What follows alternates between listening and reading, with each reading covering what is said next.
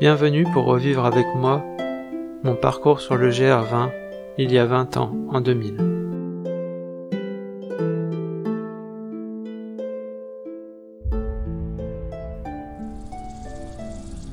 « 30 août 2000, de Uchulu à Azinao. Une bonne nuit en refuge, excepté les bestioles qui tentent un record de piqûres sur moi depuis deux jours, me met en forme pour cette étape parmi les plus longues, 7h30, mais particulièrement agréable. Levé à 6h, Fred et moi, ainsi que deux autres couples avec qui nous nous retrouvions après chaque étape depuis Vizavona, partons à 7h15.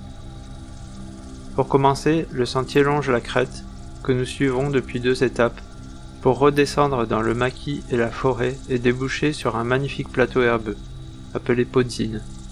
Le plateau traversé, commence l'ascension de 600 mètres du Monte Incudina qui culmine à 2134 mètres, sommet le plus haut de Corse du Sud.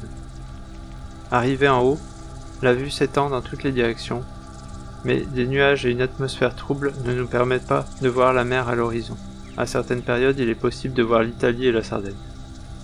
Après une bonne pause pour manger, nous redescendons sur 700 mètres de pente raide et rocheuse pour atteindre le refuge à 14h45. Une étape très belle et très agréable. Douche, lessive, repos et bonne nuit en refuge.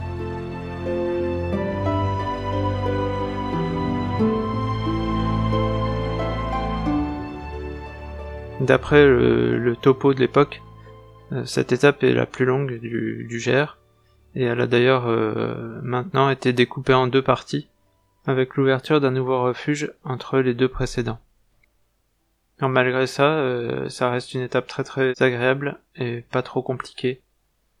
Et finalement pas si longue, puisqu'on arrive toujours quand même en début d'après-midi.